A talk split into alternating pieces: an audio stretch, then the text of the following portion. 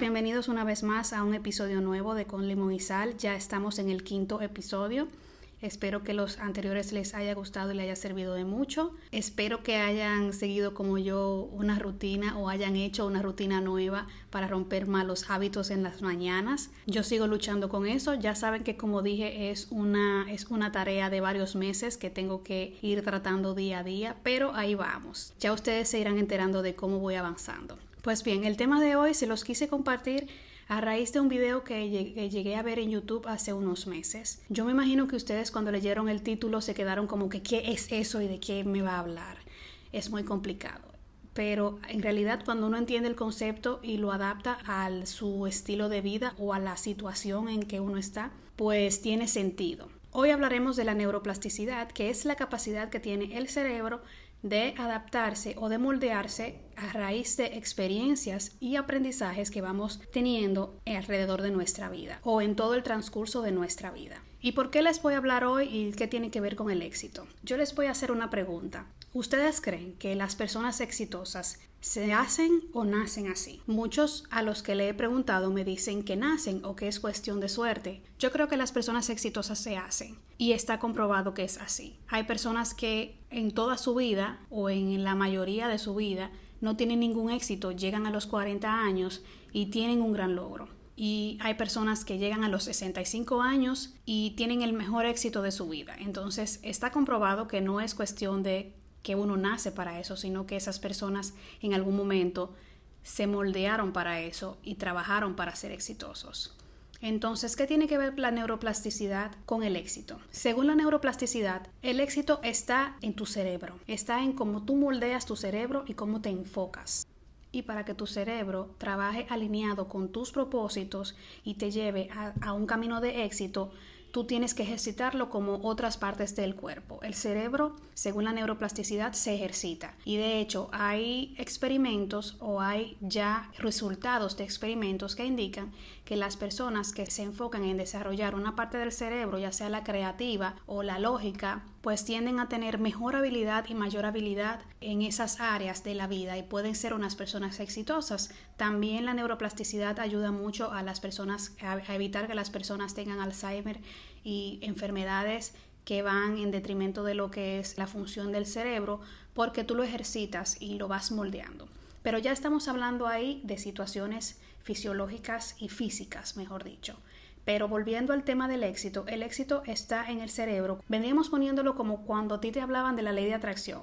Con la neuroplasticidad, tú tienes la habilidad de romper creencias que no te permiten crecer en el ámbito profesional o personal. ¿Por qué? Porque la mayoría de las personas que fracasan, fracasan porque se limitan, porque no cuestionan los límites y porque tienen predispuesto en su cerebro que ya no van a poder lograr cosas porque no crecieron en el entorno adecuado, porque no tienen la misma educación que otras personas, porque tienen limitaciones, porque crecieron en un entorno donde se les decía que eran inútiles, que no servían para nada, pero es como un refrán que hay por ahí que dice que si tú vas a evaluar al mono por su habilidad de nadar como el pez, pues obviamente el mono va a quedar como un incompetente.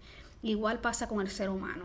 Entonces, ¿qué pasa con la neuroplasticidad? La neuroplasticidad te ayuda a cuestionar límites y a cuestionar tus creencias. Pero ¿cómo se desarrolla una creencia? Una creencia parte de una idea que se te queda en tu cabeza, una pequeña idea que sale de algún comentario o en el modo en que te educaron. Esa idea se va alimentando de referencias de tu entorno que le van dando fuerza y ahí surge una creencia.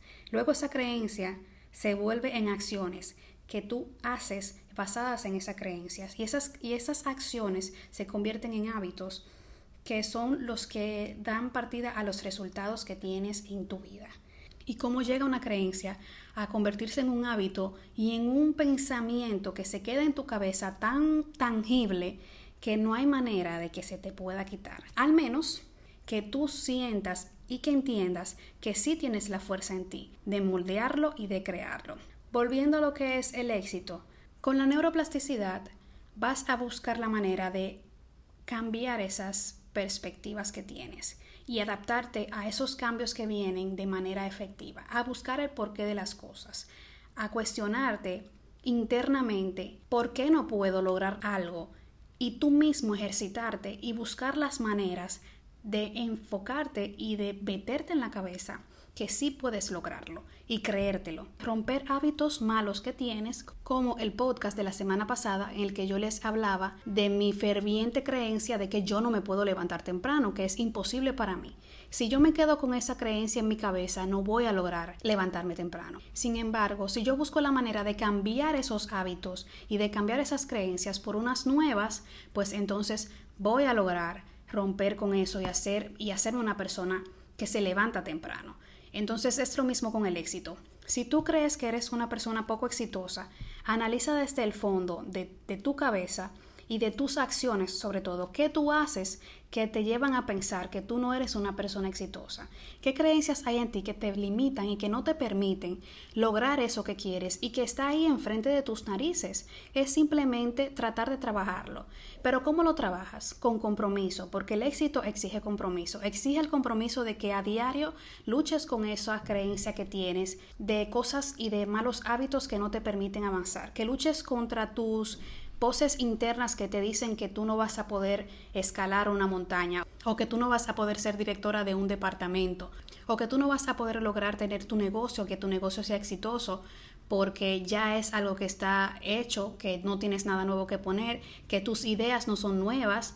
Todos esos pensamientos que te limitan y que no te permiten moverte y que te paralizan y te dejan en la zona de confort y te tratan de convencer que es lo mejor para ti estar en ese, en ese punto donde estás en la actualidad y de no avanzar, es con el que tienes que luchar día a día. Comprometerte contigo misma o contigo mismo y analizar exactamente cuáles son esas creencias que no te permiten avanzar y tratarlas desde la raíz y cambiarlas. Todos los pensamientos, según la neuroplasticidad, se pueden cambiar. Todas las creencias se pueden cambiar y romper, porque son creencias.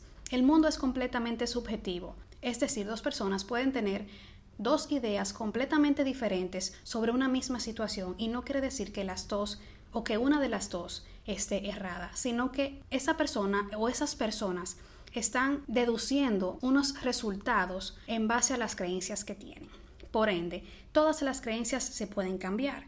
Pero ¿cómo se pueden cambiar las creencias? Cuando cambiamos la manera de ver el mundo, el mundo también cambia. Es decir, nosotros tenemos que desafiar el pensamiento que tenemos habitualmente, desafiarnos a que si a nosotros nos dicen que no podemos, nosotros mismos cuestionar eso y decir, bueno, si yo no puedo, yo tengo que definirlo por mí, intentar hasta el final y hacer todo lo posible, todo lo que pueda y todo lo que esté dentro de mi alcance para saber si puedo o no. Llevarte tú hasta los, no hasta los límites, porque se supone que no hay límites. Tú tienes que sobrepasar los límites que te impones y que te imponen los demás para tú llegar hasta el final y ver que sí puedes lograr el éxito. En el video que yo vi en YouTube, te mandaban a hacer un ejercicio muy simple. Te indicaban que escribieras en una hoja una oración que decía, yo como arquitecto de mi propia vida debería y poner debajo cinco cosas que tú quisieras hacer y que te propusiste hacer y enumerarlas. Por ejemplo, yo como arquitecto de mi propia vida debería de ser más constante en el gimnasio. Yo como arquitecto de mi propia vida debería aprender a cocinar. Al final, cuando tú enumerabas esas cinco cosas, entonces te mandaba a tachar la palabra debería y a poner si realmente quisiera, podría y volver a leer las cinco cosas que pusiste. Es decir, yo como arquitecto de mi propia vida, si realmente quisiera, podría ser más constante en el gimnasio.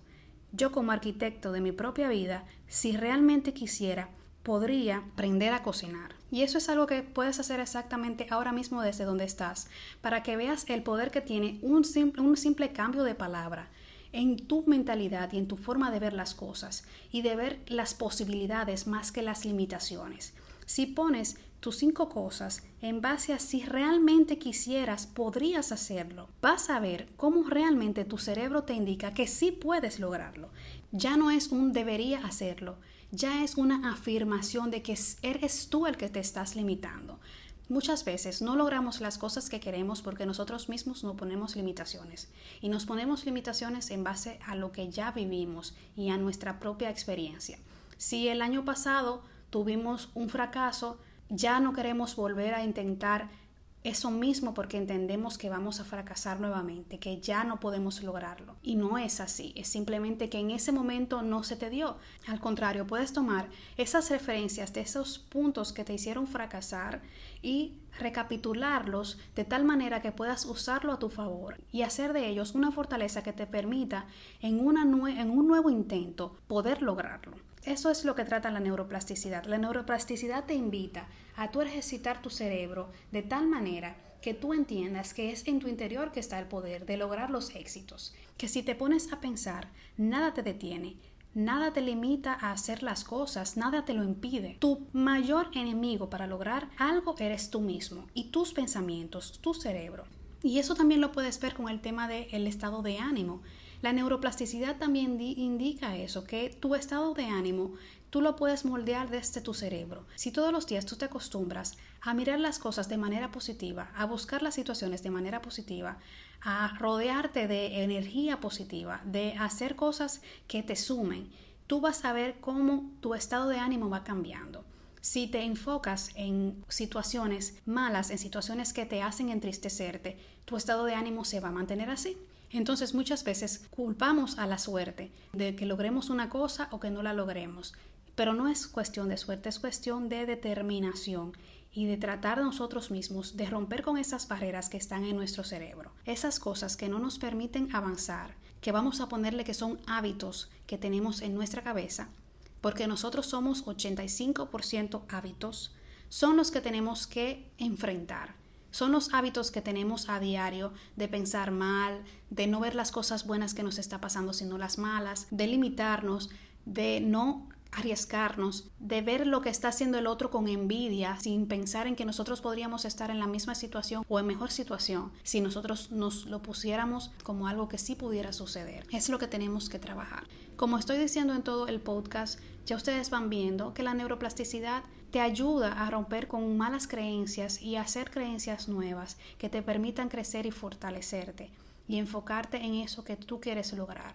Te permite capitalizar las experiencias de tu vida, porque una cosa que se me olvidaba decirles es que cuando ejercitamos el cerebro, estamos haciendo que nuevas neuronas se desarrollen y esas neuronas que se desarrollan se van desarrollando haciendo fuertes esas nuevas creencias que tenemos en base a esas experiencias con las que la vamos alimentando. Entonces, neuronas que son alimentadas con buenos pensamientos son más fuertes y nos ayudan a tener creencias reales y positivas. Por ende, a ver más real y más cercano un éxito que cuando nosotros tenemos unos malos hábitos. Según decía en el video, cuando tú tienes un pensamiento negativo, en el segundo en el que tienes un pensamiento negativo, todo tu cerebro se carga con ese mal pensamiento. Y mientras más tiempo arraigas en ese pensamiento o te aferras a ese mal pensamiento, vas arrastrando otros pensamientos negativos, lo que crea una cadena que va matando neuronas. Es lo contrario que pasa cuando tienes un pensamiento. Por eso decía en el video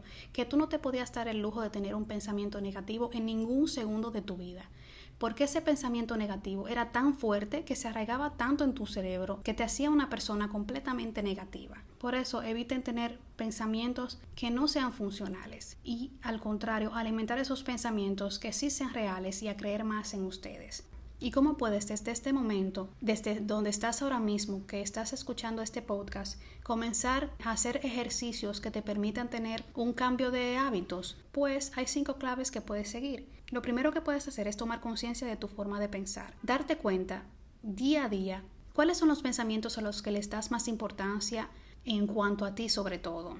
Estás autosaboteándote, estás tirándote por el suelo, te estás denigrando, no te estás dando el valor, no te estás cuestionando tú mismo, a creer más en ti, a ser más positivo, o por el contrario, te carcomen los malos pensamientos, te piensas una persona fracasada, tienes que analizar tu forma de pensar y partir desde ahí, desde esos pensamientos que te limitan y que no te permiten crecer. Lo segundo es pensar en qué áreas de la vida tú quieres reinventarte porque puede ser que todo el éxito que quieras lograr no sea en el plano profesional, sino personal.